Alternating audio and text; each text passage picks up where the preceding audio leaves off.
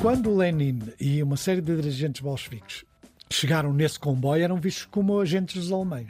E, portanto, o governo que prosseguia a guerra perseguiu-os, prendeu-os e o Lenin fez, foi escrever alguns dos seus documentos mais importantes para uma cabana. Uh, Criou-se um mito de, do Lenin a escrever num tronco de árvore, numa cabana. Há muitas pinturas uh, neorrealistas. Aliás, era uma, um exemplo que, por exemplo, o Cunhal gostava. O Cunhal tem uma certa identificação com, com este processo.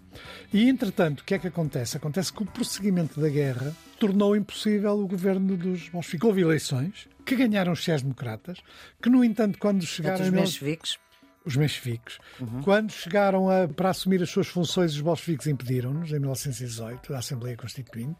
E uh, o que é que acontece? Há um processo de radicalização que implica a, a palavra de ordem todo o poder aos soviéticos. Estamos com José Pacheco Pereira, hoje reconhecido como responsável pela Efêmera, o maior arquivo privado em Portugal. É um dos rostos do programa documentário político audiovisual mais antigo do país. Foi criado por Emílio Rangel para a rádio TSF, por lá continua. Nessa altura chamava-se Flashback, agora chama-se O Princípio da Incerteza e já foi a quadratura do círculo e a circulatura do quadrado. É licenciado em Filosofia, formação académica de base pela Faculdade de Letras da Universidade do Porto. José Pacheco Pereira é aquilo que se pode chamar, ou foi aquilo que se pode chamar, um resistente antifascista, porque participou na luta contra a ditadura antes do 25 de Abril, integrou organizações de inspiração maoísta, foi professor de liceu e universitário, foi deputado na Assembleia da República, no Parlamento Europeu, foi dirigente do PSD e tem uma vastíssima obra publicada. Doutor Pacheco Pereira, muito obrigada por se associar uh, e pela sua disponibilidade para o serviço público, o Bloco de Notas da Rádio Pública. É um programa que ajuda quem está nos últimos anos do secundário e tem exames 12 ano, mas também quem quer saber mais. E hoje vamos querer saber mais, doutor Pacheco Pereira, sobre a Revolução Russa. Comecemos primeiro por nos situar no tempo. 1917, início do século XX, Primeiro, isto é uma revolução que se diz que é de outubro, aconteceu em novembro e afinal parte dela começa em fevereiro. Vamos primeiro começar por explicar isto. Sim, primeiro porque há dois calendários, não é? Uh, a Rússia não tinha o mesmo calendário que temos no Ocidente e, portanto, havia uma discrepância de datas entre outubro e, portanto, lá e novembro. É mais tarde. Lá é novembro, cá em outubro, sim. E depois o fevereiro, o que é que tem o fevereiro a ver com o isso? O fevereiro é, é realmente, vamos lá ver, o que era a Rússia em 1917? A Rússia já tinha, aliás, em 1905, uma, uma revolta também importante que introduziu um esboço de constitucionalismo. Foi um Rússia, ensaio, não é? Foi um, foi um ensaio, ensaio da Revolução. A Rússia era um Estado autocrático, ou seja, um Estado com um poder absoluto, tinha um monarca absoluto, o czar, esse monarca absoluto tinha, havia uma aristocracia, essa aristocracia dependeu durante muito tempo da servidão, que não é a mesma coisa que a escravatura. No fundo, eram os servos, é mais próximo dos servos da gleba, uma expressão que do feudalismo. Já estavam presos, no fundo, ao território. Tinha acabado a servidão. E quando a Rússia entra na Primeira Guerra Mundial, Uh, do lado de 1914, 1918, contra a Alemanha, portanto, do lado da França e do lado da Inglaterra, uhum. Uh, foi um desastre militar. Os oficiais, o oficialato era em grande parte uh, oriundo da, da, aristocracia, não tinham nenhuma espécie de empatia em relação aos seus soldados, uhum. não tinham nenhuma capacidade militar. Portanto, foi um desastre completo. A frente russa foi esmagada pelos alemães e na Primeira Guerra há um elemento muito importante para perceber a retaguarda. É que na Primeira Guerra, às vezes num quarto de hora, no primeiro quarto de hora, na primeira meia hora, no primeiro dia de um combate, na Guerra de Trincheiras, podia morrer a população masculina de muita aldeia. Porquê? Porque muitos regimentos eram territoriais. Isso uhum. aconteceu na Inglaterra, não foi só na, na, Rússia. Na Rússia, claro. Ou seja, eles eram os homens de uma determinada aldeia combatiam em conjunto. Quando havia um desastre militar, como aconteceu na Europa e como aconteceu uhum. na frente russa, pura e simplesmente as aldeias ficavam sem homens. Para fazermos uma relação com Portugal, Uh, independentemente das convicções religiosas que as pessoas têm, as primeiras declarações que aparecem nos jornais de Nossa Senhora aos pastorinhos são os soldados, em 1917, os soldados vão voltar da guerra. Portanto, isso mostra o enorme impacto na retaguarda do conflito. Uhum. O que aconteceu também na Rússia. Uhum. A Rússia não tinha um sistema partidário estabelecido, havia partidos políticos. Os bolcheviques, os mencheviques? Uh, sim, na realidade é o Partido Operário Social Democrata da Rússia, é o nome. Hum. Numa votação, os bolcheviques tiveram a maioria, passaram sempre a chamar-se bolcheviques, de Bolshoi, maior. E os mencheviques, que na realidade eram maioritários, como perderam aquela votação, passaram a ser mencheviques, mas é uma designação que essencialmente os bolcheviques davam a si próprios. Hum. E que é dos é, maiores. Sendo os maiores, mas não é eram, nunca foram, nunca foram maioritários, a não ser numa pequena votação uh, à força. Sim. Portanto, os partidos que existiam, o Partido Narodniks, o partido, o partido Populista, o Partido do Povo, os Cadetes, que era um partido da, mais conservador, reacionário, ligado à classe dirigente, os sociais-democratas, que, que, depois, enfim, ficaram apenas mencheviques, que era o Kerensky. Uhum. Quando há a primeira revolução, em fevereiro, o poder do czar, embora não houvesse uma imediata abolição do czarismo, da gestão do czarismo,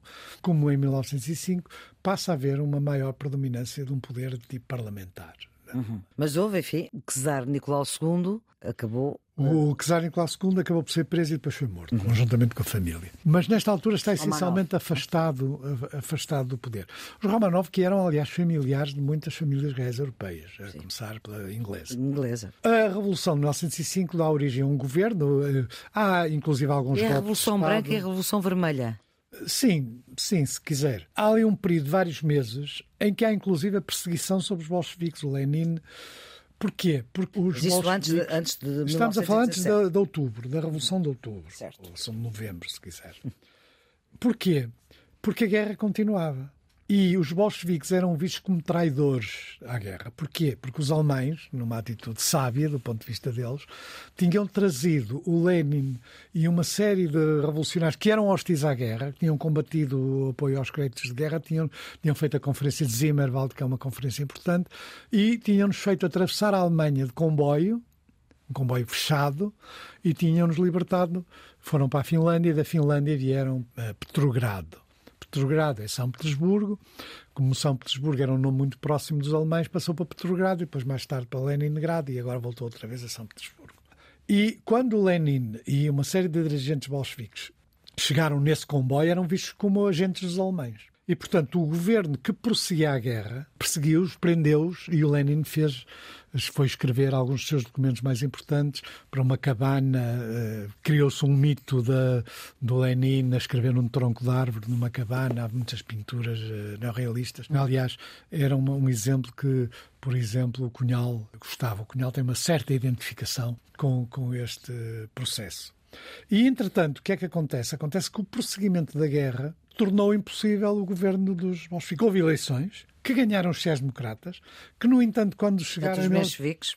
Os mencheviques. Uhum. Quando chegaram a, para, para assumir as suas funções, os bolcheviques impediram-nos, em 1918, a Assembleia Constituinte. E uh, o que é que acontece? Há um processo de radicalização que implica a, a célebre palavra de ordem todo o poder aos sovietes. O que significava, o que eram os sovietes? Eram uma espécie de conselhos, soldados, operários, marinheiros, camponeses num período muito Conselhos caótico. Conselhos com essa gente toda, portanto. Formalmente representantes de outros conselhos desta natureza. Certo. Em que os bolcheviques se tornaram rapidamente maioritários. Porquê? Porque eram contra a guerra. As duas grandes chaves do poder bolchevique, que aliás funcionaram também na Guerra Civil, depois que dura, porque isto não é um processo, não é apenas hum. num dia, claro. dura vários anos, até pelo menos 1921. Guerra Civil na Rússia. Guerra Civil na Rússia. O que é que eles prometeram? Duas hum. coisas: paz e terra terra aos camponeses e paz aos soldados. E como já havia deserções em massa, e o Lenin, entretanto, regressa deste exílio no interior uhum. e passa a defender a tese de acabar com a dualidade de poderes e passar a haver poder apenas para os sovietes, de onde os bolcheviques eram maioritários. Mesmo assim, os primeiros governos dominados pelos mencheviques tinham representantes de outros partidos principalmente os Narodnik, dos, eh, aquilo que nós chamaremos populistas, populistas. Uh, que não é bem aquilo que são os populistas os hoje, e que aliás tinham uma tradição revolucionária muito, muito intensa. Tinham participado em conspirações contra o czar, tinham sido vários deles executados. Uhum. Aliás, são os homens que organizam o atentado contra Lenin, depois mais tarde. Uh, e os socialistas revolucionários também que participavam no mesmo tipo de movimentos. Uhum. Uh, os socialistas revolucionários também tiveram um papel ativo no, no atentado contra o Lenin. E é nessa altura, o que é que acontece? Acontece que isto é que é a Revolução de Outubro. É o assalto ao Palácio de Inverno, aquela uhum. coisa mítica de, de, onde o governo era Esse protegido em parte era... é, é em Petrogrado. Em São Petersburgo, hoje? São, São Petersburgo, hoje, e é nesse Palácio de Inverno o que é que acontecia? Acontecia que o único regimento que na realidade ainda teve algum pé é o regimento feminino de mulheres, eh, que é uma coisa pouco conhecida, mas que rapidamente eh, a coisa acabou. Mas e, o que é que fazia esse regimento feminino? Havia tropas eh, femininas, femininas. e, portanto, eram as tropas que protegiam formalmente o governo legítimo, que era o governo de maioria menchevique, Partido para Social Democrata Russo, mencheviques. Assumem o poder e depois há ali um período também de instabilidade política que hum, quem eram estes bolcheviques? Uma parte eram dirigentes políticos que se tinham exilado como o Lenin, o irmão, por exemplo. Uh, uh, o Lenin é, se olharem para a fotografia, tem traços mongóis. Ou seja, uh, com os olhos meio Ulyanov, aliás, as pessoas quando queriam ludibriar a censura em Portugal, antes do 25 de Abril, diziam Ulyanov, o, o autor conhecido como Ulyanov, era, era o Lenin. O Stalin, a mesma coisa. Uh, Stalin, um homem de aço, portanto, muitos deles tinham pseudónimos, usavam o nome dele.